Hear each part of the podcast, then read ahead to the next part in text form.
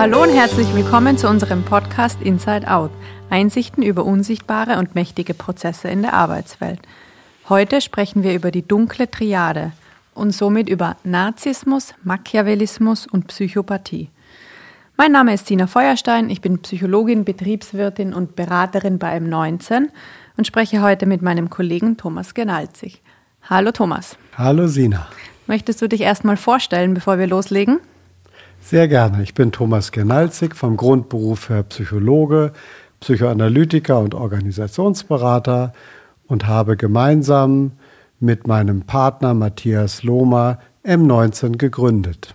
Ja, es freut mich, dass wir heute gemeinsam einen Podcast aufzeichnen und über die dunkle Triade sprechen. Und ich bin schon gespannt, was du erzählst, auch welche Erfahrungen du mit diesen drei Charaktereigenschaften in der Arbeitswelt gemacht hast.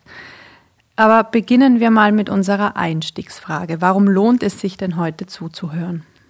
Unsere Zuhörerinnen werden zum einen verstehen, was die dunkle Triade ist, dann welche drei wichtigsten Charakterzüge, die du schon erwähnt hast, sich dahinter verbergen. Es gibt anschauliche Beispiele, wie sie sich in der Praxis äußern und wie man sie vielleicht rechtzeitig erkennen kann. Also spannend. Das heißt, wir haben einmal, was ist es und wie können wir es auch identifizieren oder erkennen. Lass uns doch mal vielleicht mit dem wahrscheinlich am unbekanntesten Begriff, dem Machiavellismus, beginnen. Was ist denn damit gemeint?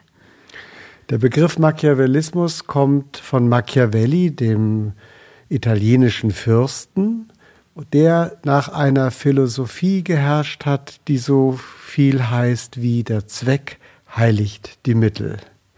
Ein Machiavellist ist der Überzeugung, dass Manipulation am besten ist, um die eigenen Ziele und um auch die Ziele seines Projektes zu erreichen.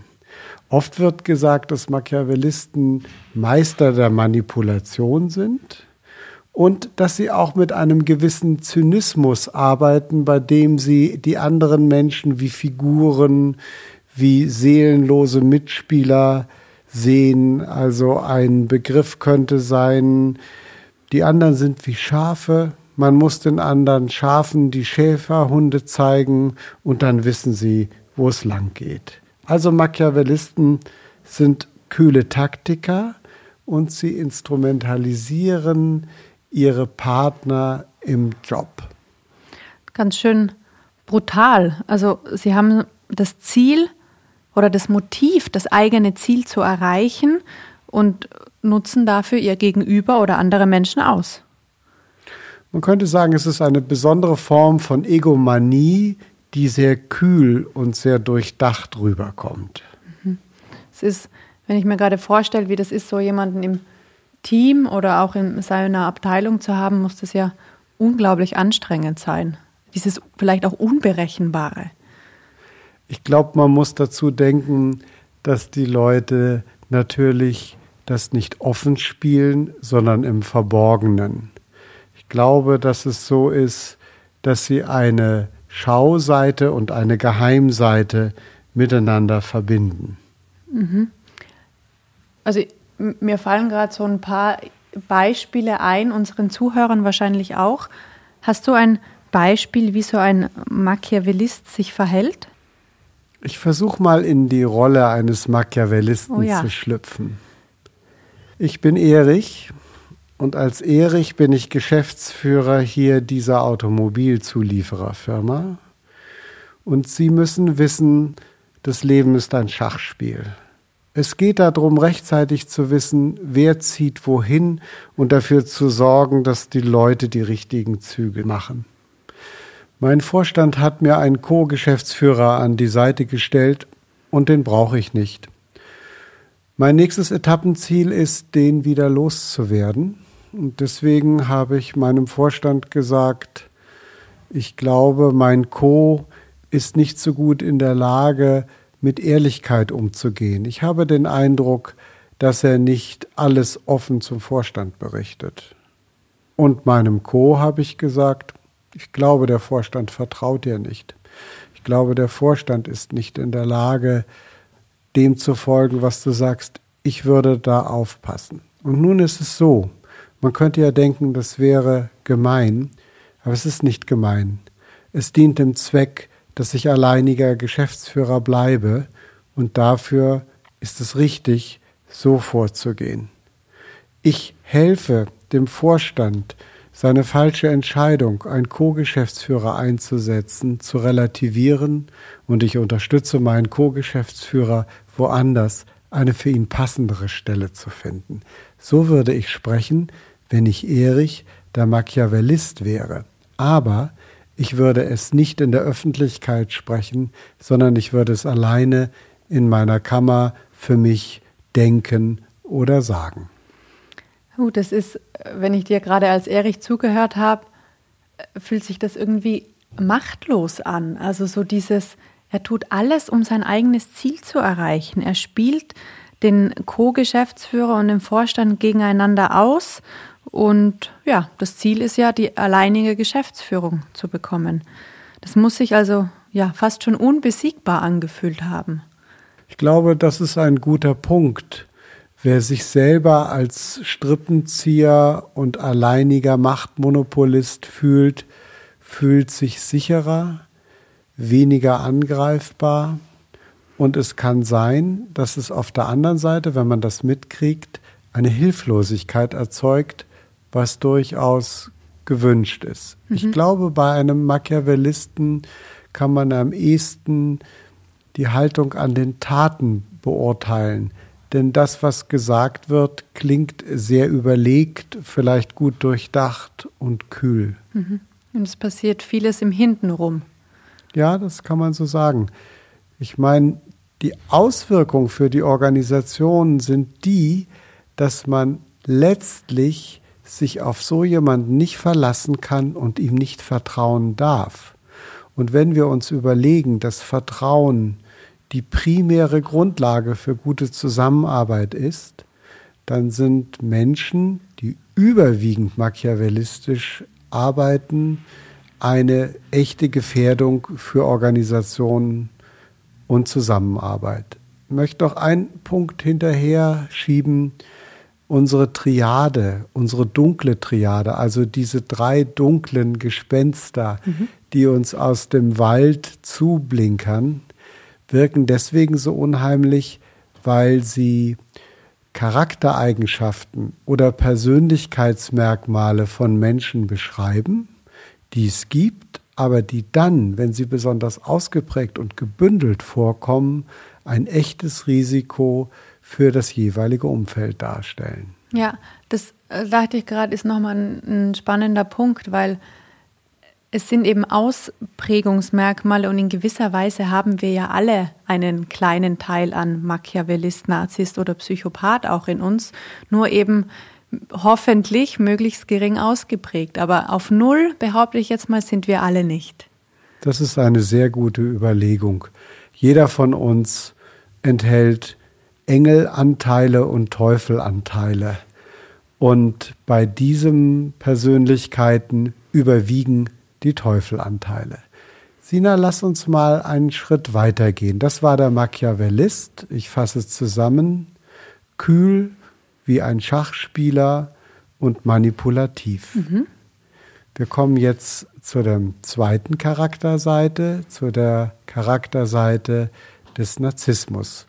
Kannst du uns dazu etwas erzählen?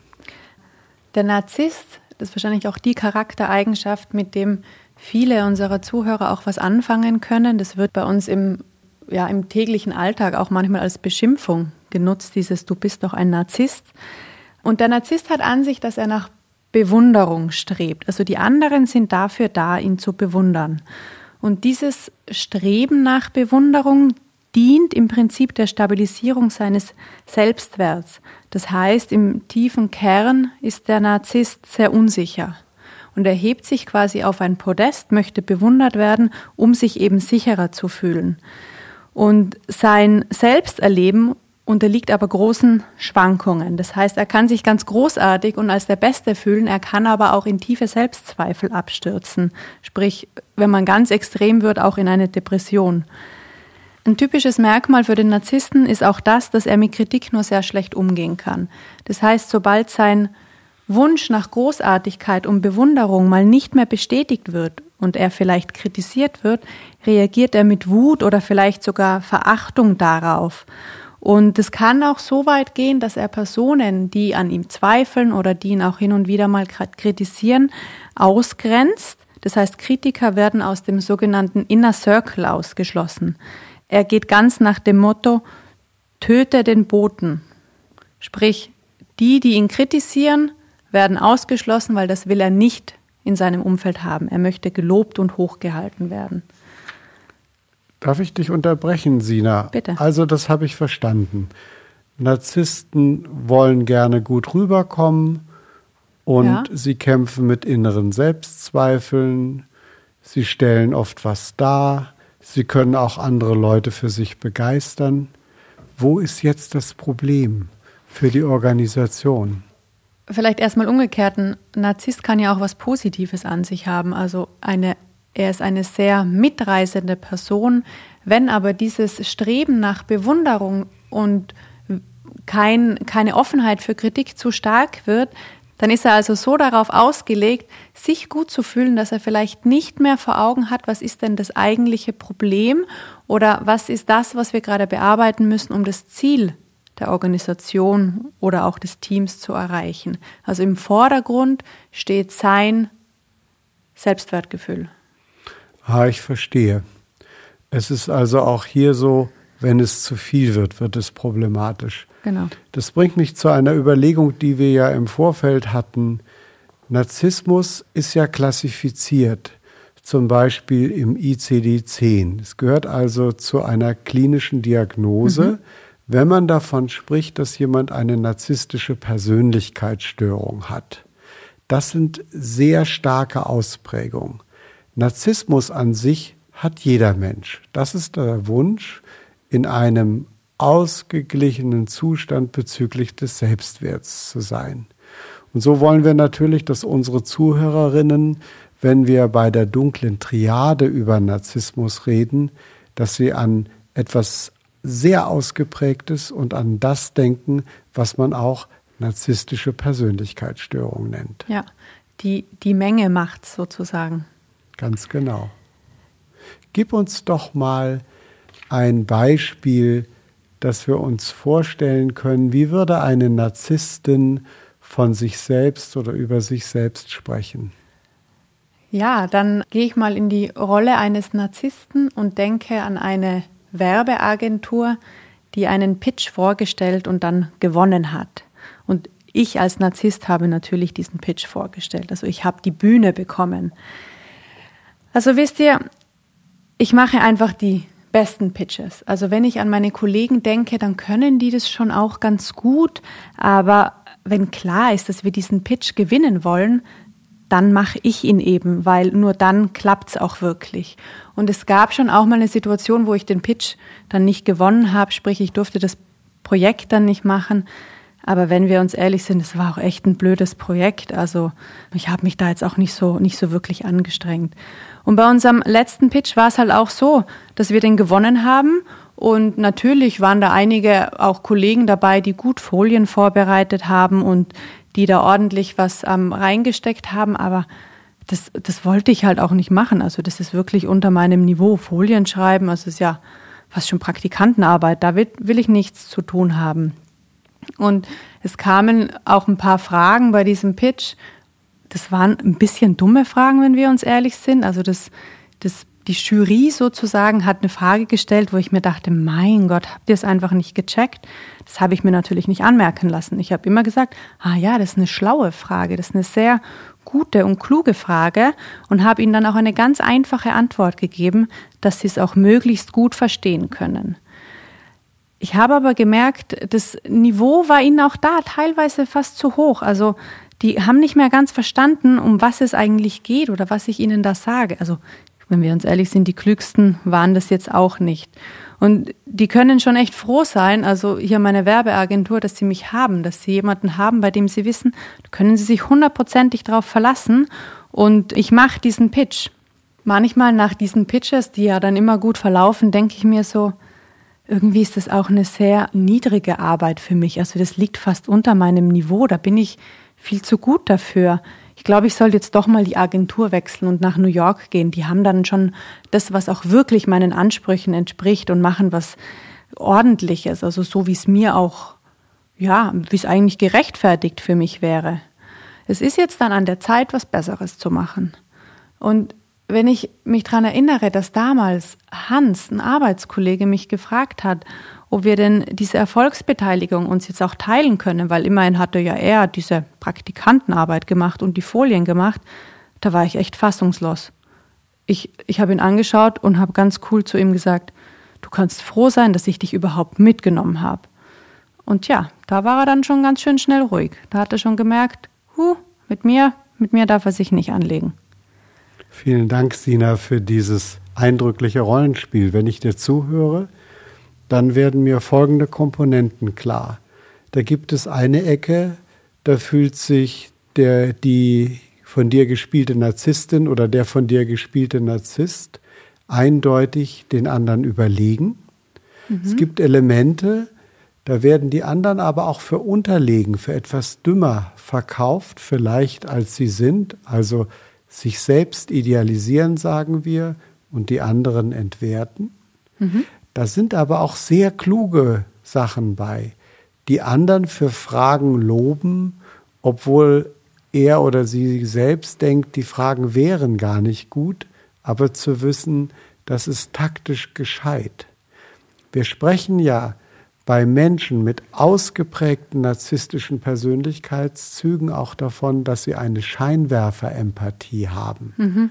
Das bedeutet, an sich sind sie nicht empathisch, aber wenn ihnen jemand nützlich ist, dann richten sie ihre ganze Mentalisierungsfähigkeit wie ein Scheinwerfer auf diesen Menschen und sagen genau das richtige Schmeichelnde.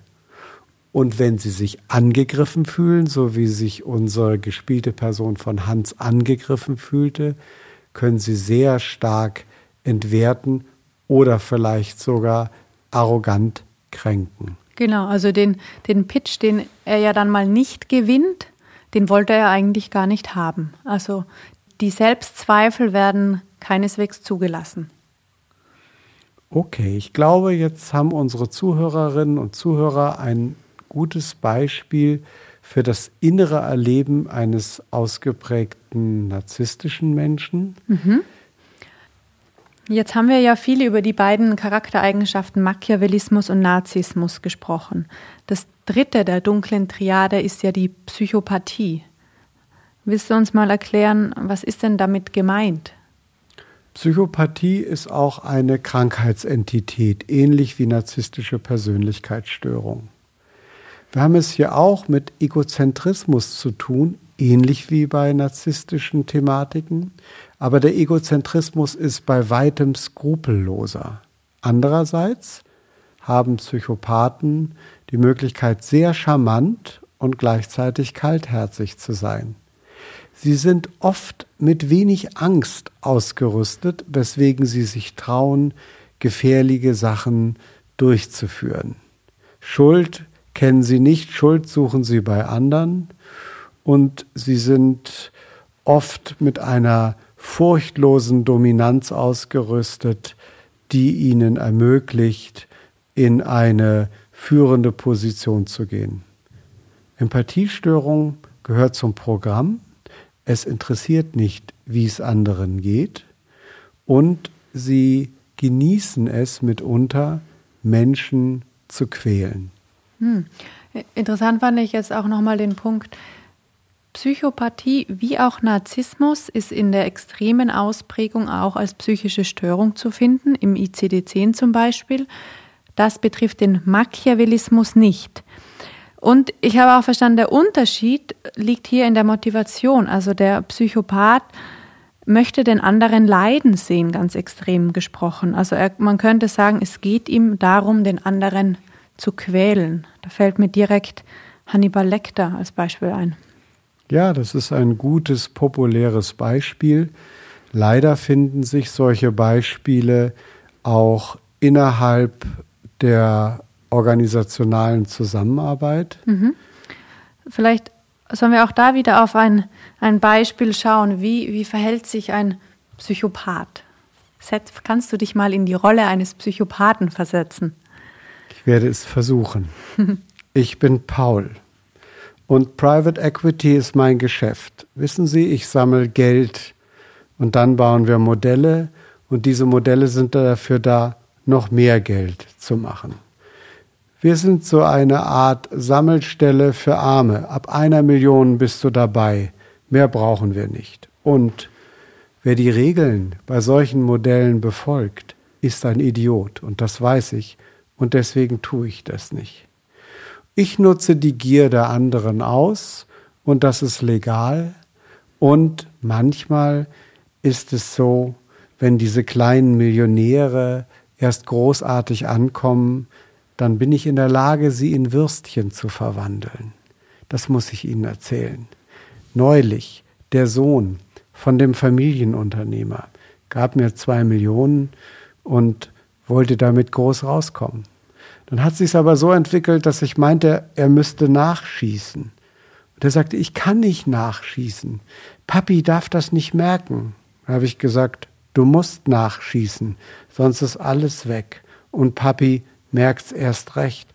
Er hat richtig geweint, der arme Kleine, in seinem Porsche Cabrio. Aber Papi durfte nichts wissen, also hat er nachgeschossen. Ich habe ihm gesagt, wenn du willst, ruf ich Papi für dich an. Das wollte er natürlich auch nicht. Wisst ihr, man muss richtig verhandeln.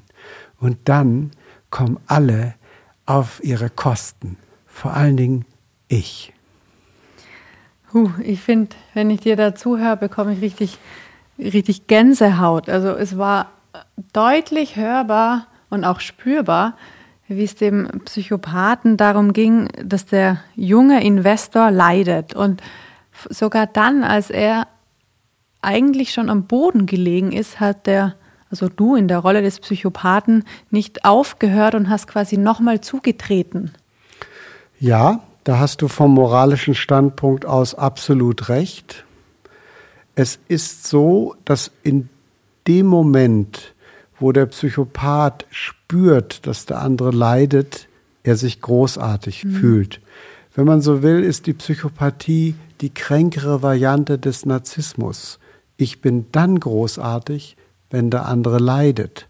Und dabei wird sehr wenig Angst erlebt, weil die Idee da ist, dass man sich ohne weiteres über Grenzen und über Regeln hinwegsetzen darf. Über Leichen gehen sozusagen. Das ist ein sehr guter Begriff dafür. Ja, jetzt sind wir ja diese drei Elemente Psychopathie, Machiavellismus und Narzissmus mal durchgegangen. Und genau das verkörpert ja die dunkle Triade. Also diese drei Charaktereigenschaften in einer Person vereint dann spricht man von der dunklen Triade. Die dunkle Triade beschreibt Menschen, die oft erfolgreiche Karriere machen, obwohl sie persönlich teils nicht integer sind und die wirklich ethisch Bedenkliches tun. Nach unserer Erfahrung ist es ja wichtig, früh in der Karriere, zum Beispiel bei Assessments oder bei Standortbestimmungen, auf Hinweise zu achten, die dafür sprechen, dass jemand diese Merkmale hat. Denn wenn jemand in der Hierarchie im Top-Level angekommen ist, dann ist der sehr schwer zu kontrollieren und sehr schwer zu beeinflussen. Mhm. Das kann dann zu spät sein. Bei den Hinweisen bin ich gerade hellhörig geworden. Was wären denn solche Hinweise, die man, auf die man achten sollte? Wir fangen mal mit der narzisstischen Seite an. Da hast du richtig gesagt, die Empfindlichkeit gegen Kritik. Also wenn eine Führungskraft Kritik nicht annehmen kann, sondern sofort zurückschießt, sollten wir hellhörig werden. Wenn Führungskräfte keine Verantwortung für ihre Fehler übernehmen und sie die Fehler immer nur bei anderen sehen und nicht in der Lage sind zu bedauern, wenn sie was falsch gemacht haben, könnte es sein, dass sie gar nicht dazu in der Lage sind, Schuldgefühle zu erleben. Hm. Ich muss das nochmal ausführen. Ich meine, dass wir alle Fehler machen. Und es ist schwierig und wichtig, über Fehler zu sprechen. Es ist auf der anderen Seite auch wichtig, Verantwortung für eigene Fehler zu nehmen. Und wenn das jemand weit von sich wegschiebt, dann ist das etwas, was sich riskant entwickeln kann. Und das wären die Zeichen, also das Verantwortung für Fehler übernehmen und keine Schuldgefühle erleben, ist Psychopathie bzw. Machiavellismus. Richtig. Und der andere große Bereich ist noch die Möglichkeit, Empathie zu entwickeln. Wir haben von Scheinwerfer-Empathie gesprochen, aber wie sieht es mit allgemeiner Empathie aus? Was tue ich wem an? Wie wird sich jemand fühlen? Und in unseren anderen Podcasts sprechen wir in dem Zusammenhang ja auch von der Fähigkeit des Mentalisierens. Mhm. Dann fasse ich zusammen. Umgang mit Kritik ist der erste Punkt. Der zweite Punkt ist Bereitschaft, Verantwortung für Fehler zu übernehmen. Und der dritte Punkt ist die Frage, ob sich jemand in andere hineinversetzen kann und einfühlsam oder wenigstens adäquat umgeht, auch dann, wenn er harte Realität vertreten muss. Mhm. Jetzt beim, beim, letzten Punkt äh, fällt mir noch ein, das können die drei Charaktereigenschaften wahrscheinlich dann besonders gut, wenn ihnen das in andere hineinversetzen dienlich ist. Also ich denke an das Beispiel des Narzissten, der die Fragen, die er als naiv oder doof interpretiert hat, aufwertet in seiner Antwort. Das heißt, da ist auch wieder das Ziel, sich gut zu fühlen. Und dasselbe nehme ich an, auch beim Machiavellisten und beim Psychopath. Ganz genau. Empathie ist nur funktional und sie dient dem Schmeicheln. Mhm. Ja, vielleicht noch mal kurz im Überblick. Wir haben über diese drei Charaktereigenschaften gesprochen. Der Narzisst strebt also nach Bewunderung und die anderen sind dazu da, ihn zu bewundern, wobei im Kern eine große Unsicherheit steckt. Der Machiavellist tut fast alles, um das eigene Ziel zu erreichen. Da gibt es den schönen Satz, der Zweck heiligt die Mittel. Und der Psychopath sieht den anderen gerne leiden. Das heißt, er ist dabei skrupellos und furchtlos und spielt mit seinem Charme, um andere zu manipulieren. Vielleicht noch eine Gegenüberstellung. Der Narzisst ist wahrscheinlich bezüglich seiner eigenen Person am wenigsten realistisch. Also der muss sich selber aufgrund der inneren Unsicherheit aufwerten, wohingegen der Machiavellist oder auch der Psychopath sehr klar sind, was das eigene Verhalten angeht. Dann kommen wir noch zu unserer bekannten Abschlussfrage. Wenn du unseren Zuhörern nun ein Bild mitgeben würdest oder ein Bild an die Wand hängen würdest, was wäre das? Ich sehe vor mir ein Podest wie bei einer Siegerehrung. Auf Nummer eins steht ein Mann, der halb verdeckt ein Messer hält, an dem noch etwas Blut klebt. Auf Nummer zwei steht ein Mann, der mit einem Schachbrett unterm Arm auf die Welt schaut. Und auf der dritten Position, das ist dieses Mal eine Frau, die die Nase so hoch trägt, dass sie beinahe den Himmel damit berührt. Alle drei schauen sich an und lächeln überheblich über die Unfähigkeit des jeweils anderen. Sie schütteln ganz leicht den Kopf über deren Beschränktheit.